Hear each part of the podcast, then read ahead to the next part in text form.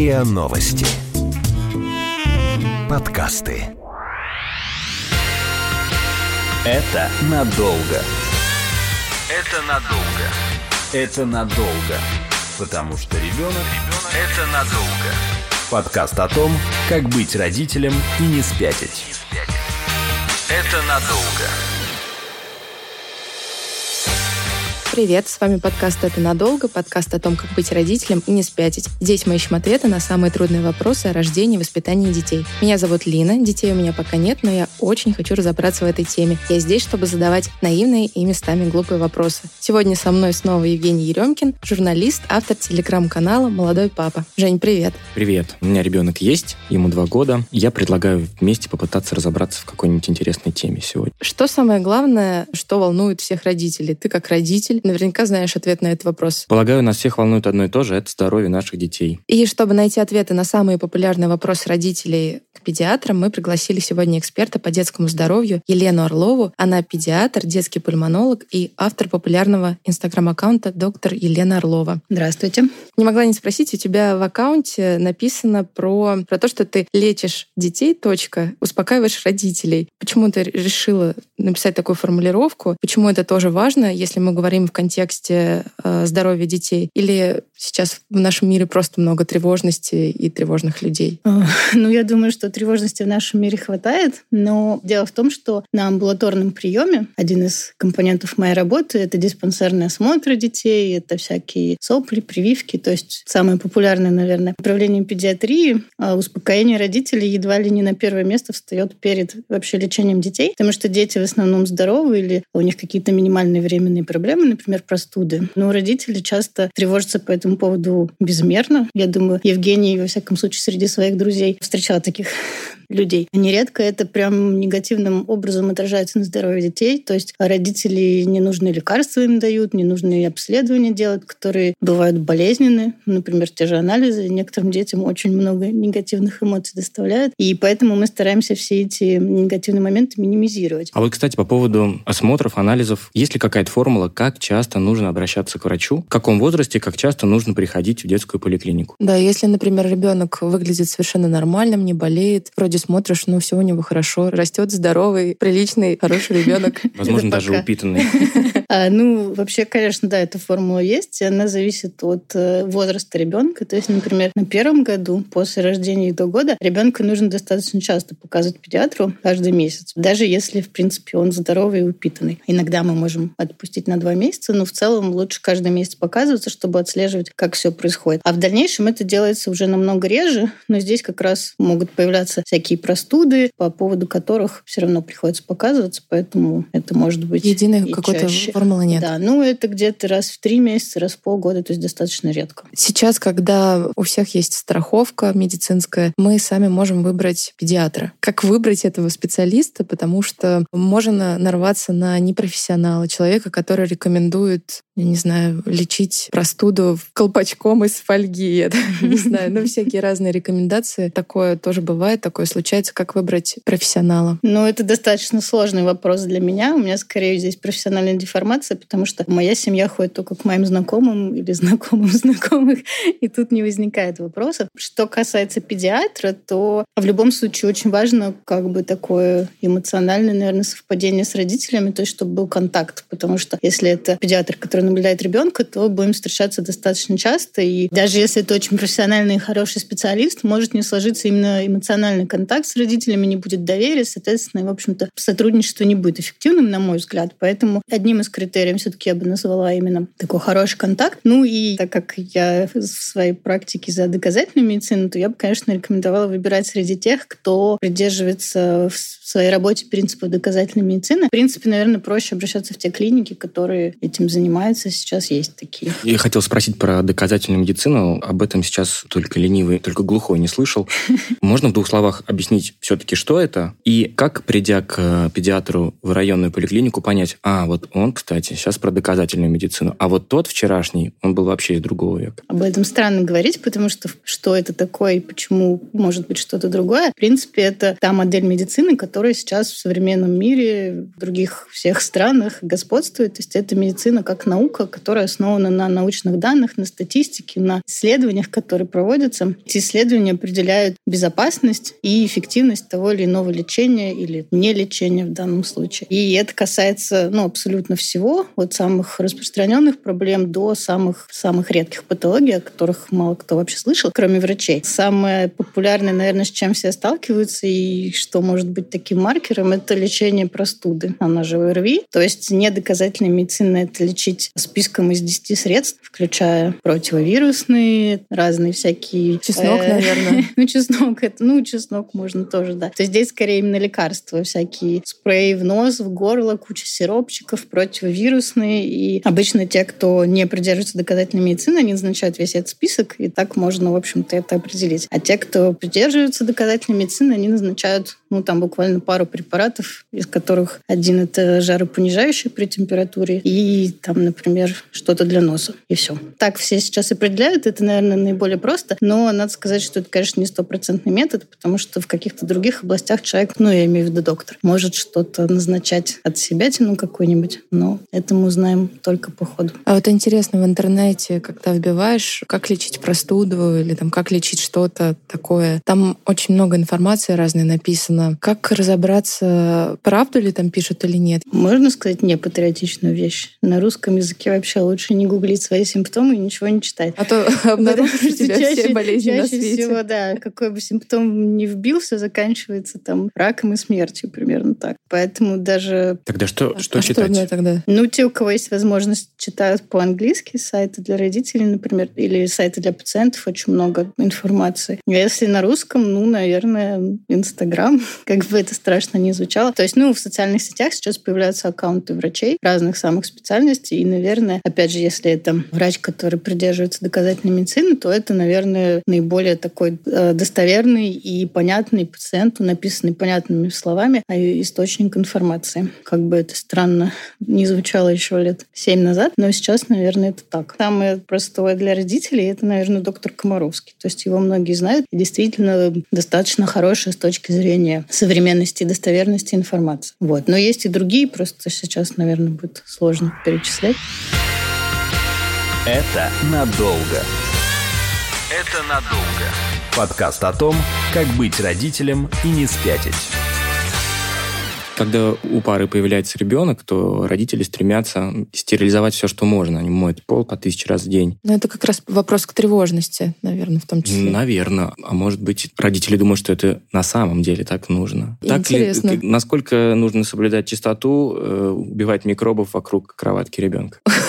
С мечом. Я, я собирался этим заняться, но жена отговорила в свое время. Расстреливать микробов. Ну, на самом деле, раньше действительно господствовала такая точка зрения, что нужно все стерилизовать, проглаживать, замораживать, кипятить. И, в общем, То есть пеленки э, гладить не надо? Нет, это забегая вперед. То есть действительно стараться вообще убить всех микробов вокруг ребенка, потому что они могут ему нанести какой-то непоправимый вред, очевидно. Но с тех пор у нас сменилась, в общем-то, концепция в, в педиатрии, в аллергологии, иммунологии в том числе. И сейчас уже мы так не считаем, скорее наоборот. Ну, то есть здесь не нужно доводить до абсурда это знание и там пускать ребенка куда-то лизать ботинки а, или там ползать по земле. Это но в той старой э, шутке про первый ребенок все стерилизуем, э, да. моем, чистим, а там третий ребенок уже делит соску с собак. Я не да, помню, как да, она да. точно звучит, но она супер старая. Ну вот нужно остановиться где-то все-таки посередине, примерно как второму ребенку. То есть там, конечно, не должно быть э, прям видимой грязи, но и в стерилизации нет никакой пользы. Более того, может быть вред,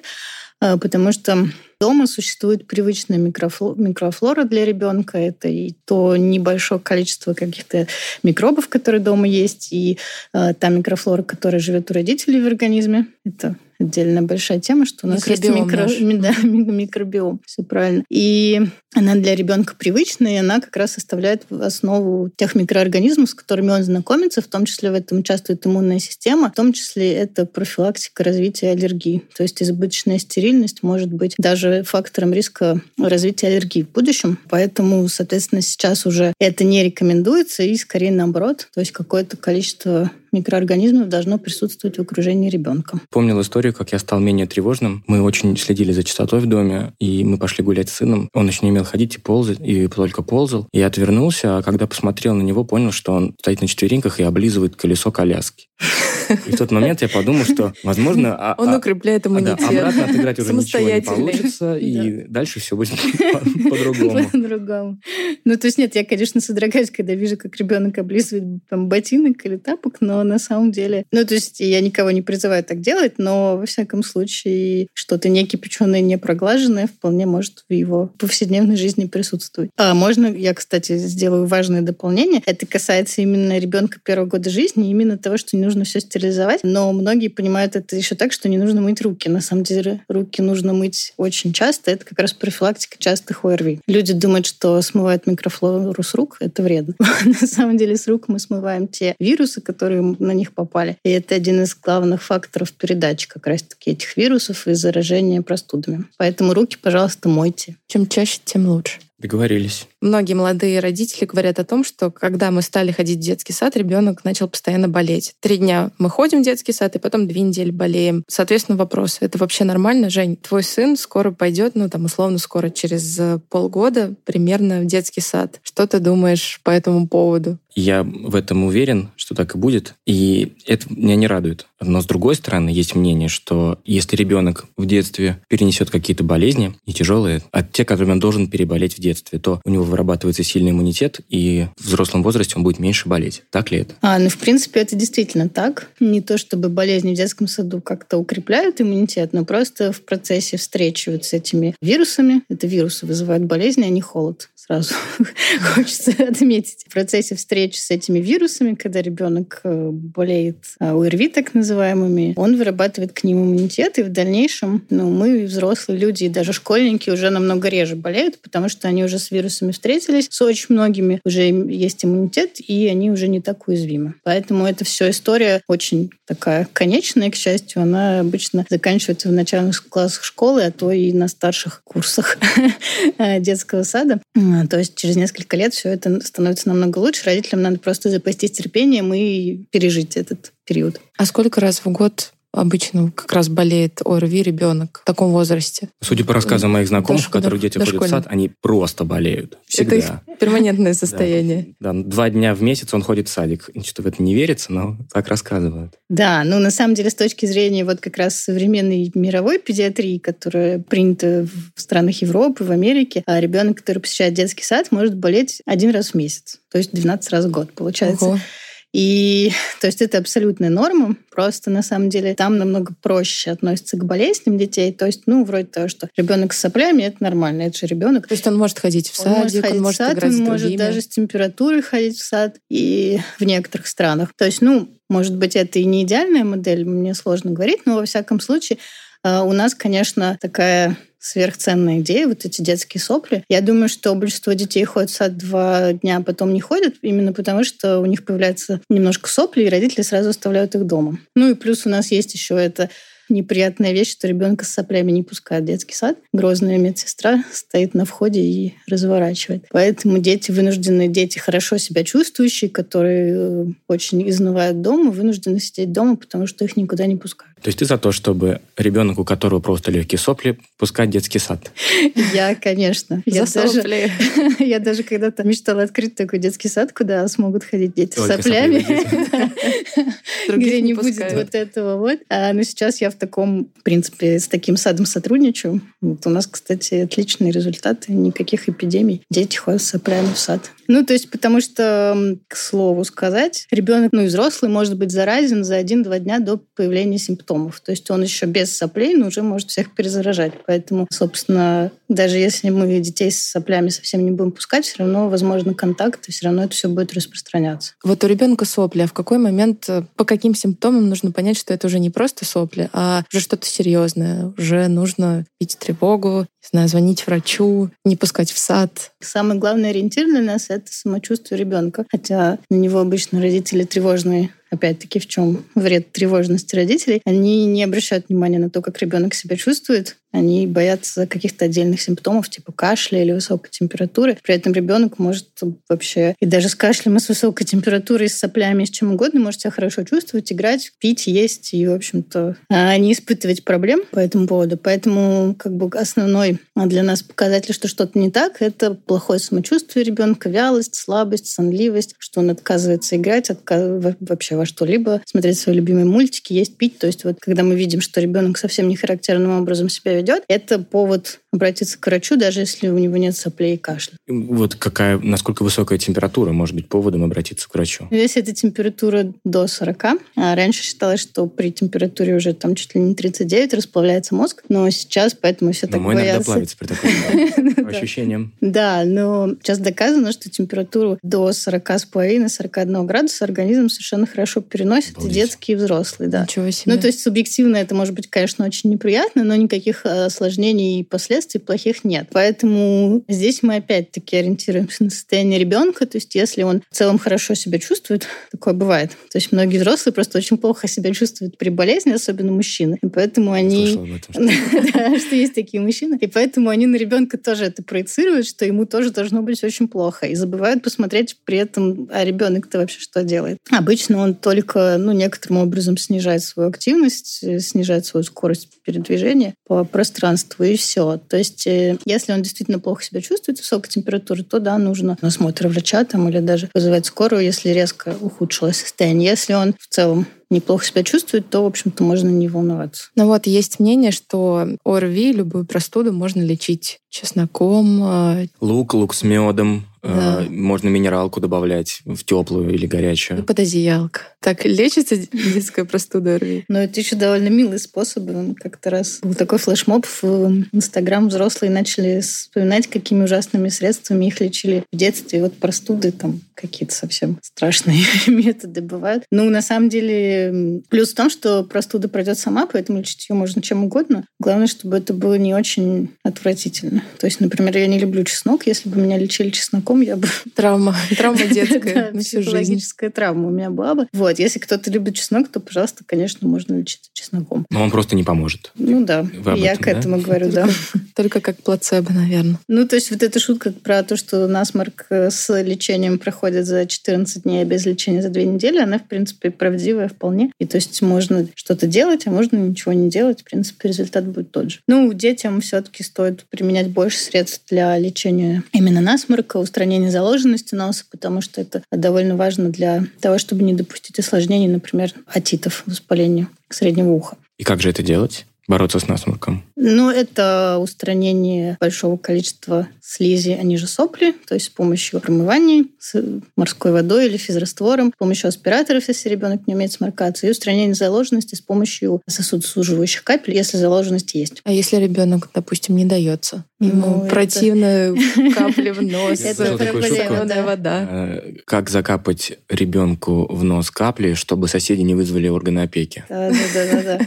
Ну, на самом деле, это... То есть большинство моих пациентов, они, в принципе, не против всех этих процедур. Но есть небольшое количество, которые действительно очень-очень возражают, но тогда лучше э, их оставить в покое, потому что действительно опека, и потом от, от таких истерик становится только больше тех же самых соплей, слез, то есть это ну, неприятно. Но большинство на самом деле нормально переносит эту, эти все процедуры. Мне же нравится некоторым самим неприятно, что у них все это в носу, и они просят родителей помочь от этого избавиться. Поэтому здесь, ну, зависит от ребенка, опять же, от его предпочтений.